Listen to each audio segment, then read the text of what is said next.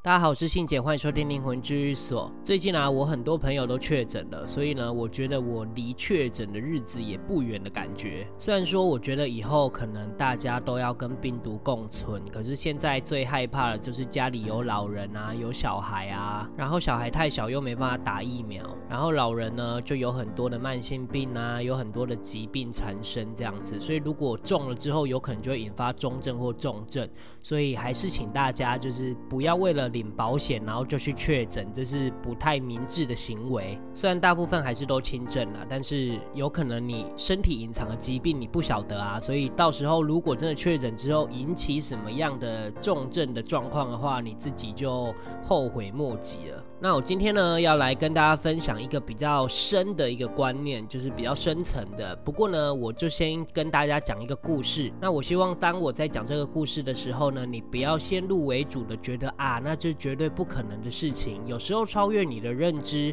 不一定就是不可能，而是我们的认知不到那里而已。所以，我们都抱持着一个可能性的这样的心态去听，可能会比较轻松一点。那这个故事呢，是访谈一个外星人的内容，然后这个内容呢，我会从无形的角度去剖析。觉得诶，他说的是是真的有那个逻辑跟道理。他说啊，在远古时代，也就是一万两千多万年前，当时银河系发生了呃一个很大规模的战争，就是银河的联邦，也就是比较正义的那一派啦，去对抗一个比较低劣，然后比较残暴的一个爬虫族的外星人。而这个外星人呢，在银河系里面殖民了很多的星球。而当时发生战争的时候呢，他就逃到了地球。所以呢，联邦因为也损失惨重嘛，所以呢呢。呢，他就是把月球制造出来之后，因为月球是人造这件事情，我相信大家如果去做个功课的时候，一定会出现很多人造的事实啊，或者是有很多很多很巧合的数字。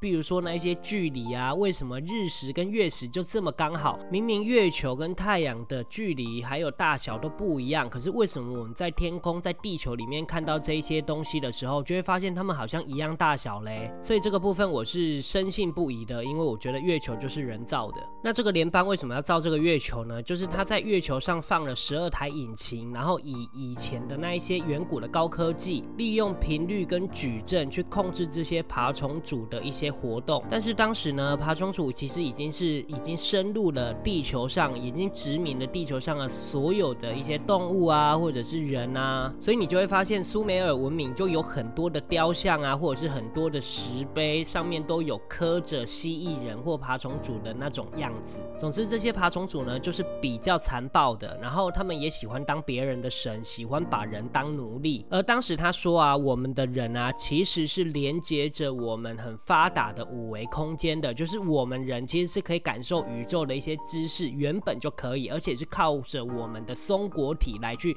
执行这件事情。可是因为月球的矩阵还有那个频率控制了我们人的松果体之后呢，因为月球是三维的，所以它整个的磁波就影响着我们的松果体，所以我们的松果体就关起来了，那我们就没办法发挥我们原本的属于我们自己的那种能力。而他们把这个矩阵月。月球的矩阵叫做造梦空间，就很像是我们活在我们的身体里，但是我们却没法感知精神方面或灵魂方面的一些行动啊，或者讯息。然后他有说到一个很重要的一点，就是如果我们要恢复以前像我们神人的那种状态，就是松果体打开，然后进入五维空间的那个状态的时候，我们必须要修炼去修为，把自己的精神、把自己灵魂的振动频率提升，这样子呢，我。我们才有可能可以逃离这个地球上受到月球矩阵频率的这个控制。一旦我们脱离了那一个空间的时候，我们就可以达到灵魂不生不死的状态。好，我大概就是截取一个小部分比较重要的部分去讲解这件事情，就是他讲的到底是不是有逻辑的。首先呢，我们先聊到他说月球控制着我们的频率，然后让我们的松果体在以前可以开启的状态之后，现在变成关闭的。所以我们就没办法那么轻易的接触那些神啊、那些高维度的灵啊，甚至一些外星人的一些频率。这件事呢，其实我们比较没办法去考察，但是我知道的就是松果体会关闭的其中一个原因就是因果的关系，而这个因果你可以把它想做是一个污泥的一个东西，那这个污泥呢就很像是你家里的排水孔好了，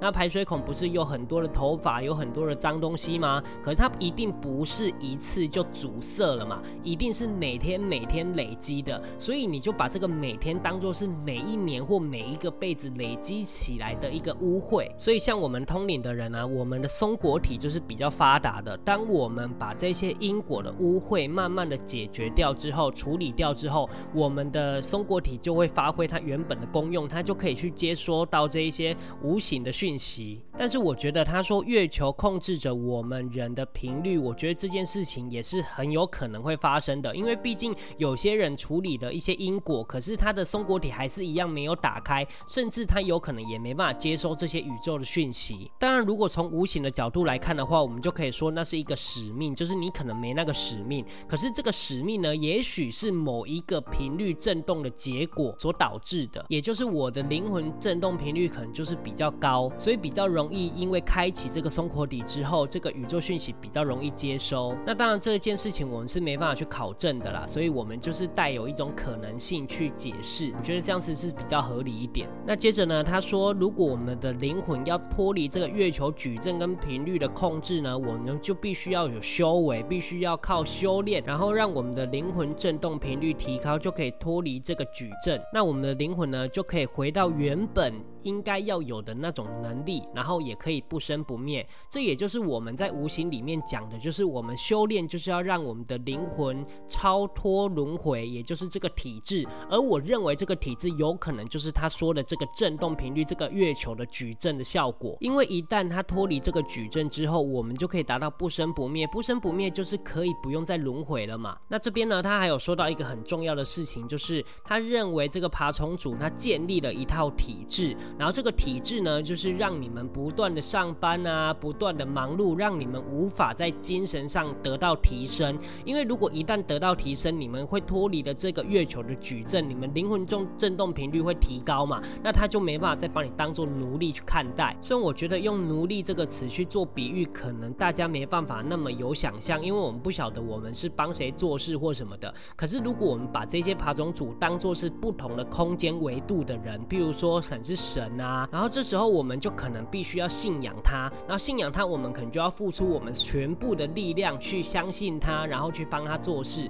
其实我觉得有点像是这样子的感觉，所以我才在我的频道或者是我的核心价值里面灌输大家一个观念，就是要做自己的神。我们不用去帮别人做什么事，或者是完全的去相信别人，尤其是我们根本就也看不到对方是什么神，也不知道他是好意还是坏意。可是当我们全然的相信他的时候，我们有可能就会被主宰。那对于我们修炼的人啊，我们其实是想着，如果我们超脱了这个体制、这个轮回的状态，我们就不用再去遭受这一些做人的痛苦啊，或者是被人家主宰。他还有讲到一件事情，就是当你要去提升自己的灵魂振动频率的时候，他们就会不断的阻挠你，因为如果他让你脱离了这一个体制之后，他就没办法控制你了。原因是因为你就可以恢复到那个五维的能力，你可能就会有神人的那种效果，所以他想要控制你就非常困难了，因为你随时都可以看到他，而且他做了任何的事，你都可以去判断，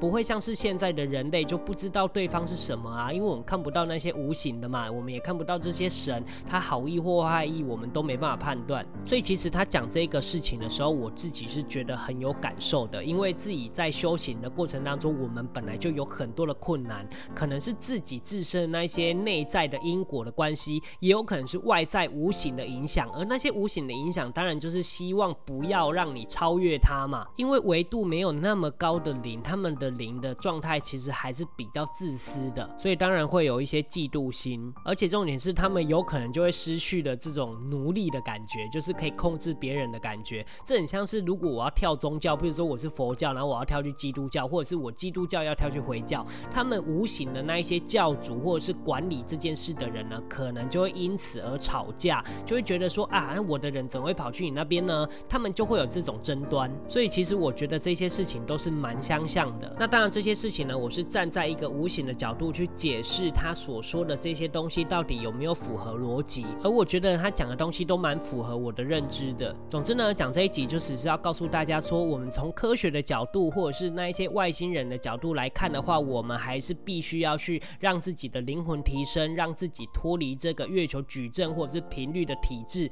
轮回的体制。但我觉得有很多的名词可以解释这些东西，可是我觉得他们都是一样的。所以希望可以透过这一集，可以让你们好好去思考这件事情。也许在修炼的过程当中，不只是为了那一些让自己生活变得更好的原因，我们有可能可以往更远的方向去想，或许会打破你的认知，但也有可能开启你新的认知。好的，那这一集我就分享到这边。如果大家还没有订阅灵魂治愈所，也还没有追踪灵魂治愈所 IG 的朋友们呢，赶快订阅跟追踪。那如果还没有去 Apple Podcast 留言的人呢，赶快去留言，我都会看哦。另外，如果你听到这一集有得到新知或受到帮助的话呢，你也可以不吝啬的抖内跟赞助灵魂居所想要做这件事情。那信姐会把这些款项固定的捐给徐生源这个机构，希望大家可以跟着这个频道一起做善的循环。好的，那这一集呢，我就分享到这边，谢谢大家收听灵魂居所，我是信姐，我们下周见，拜拜。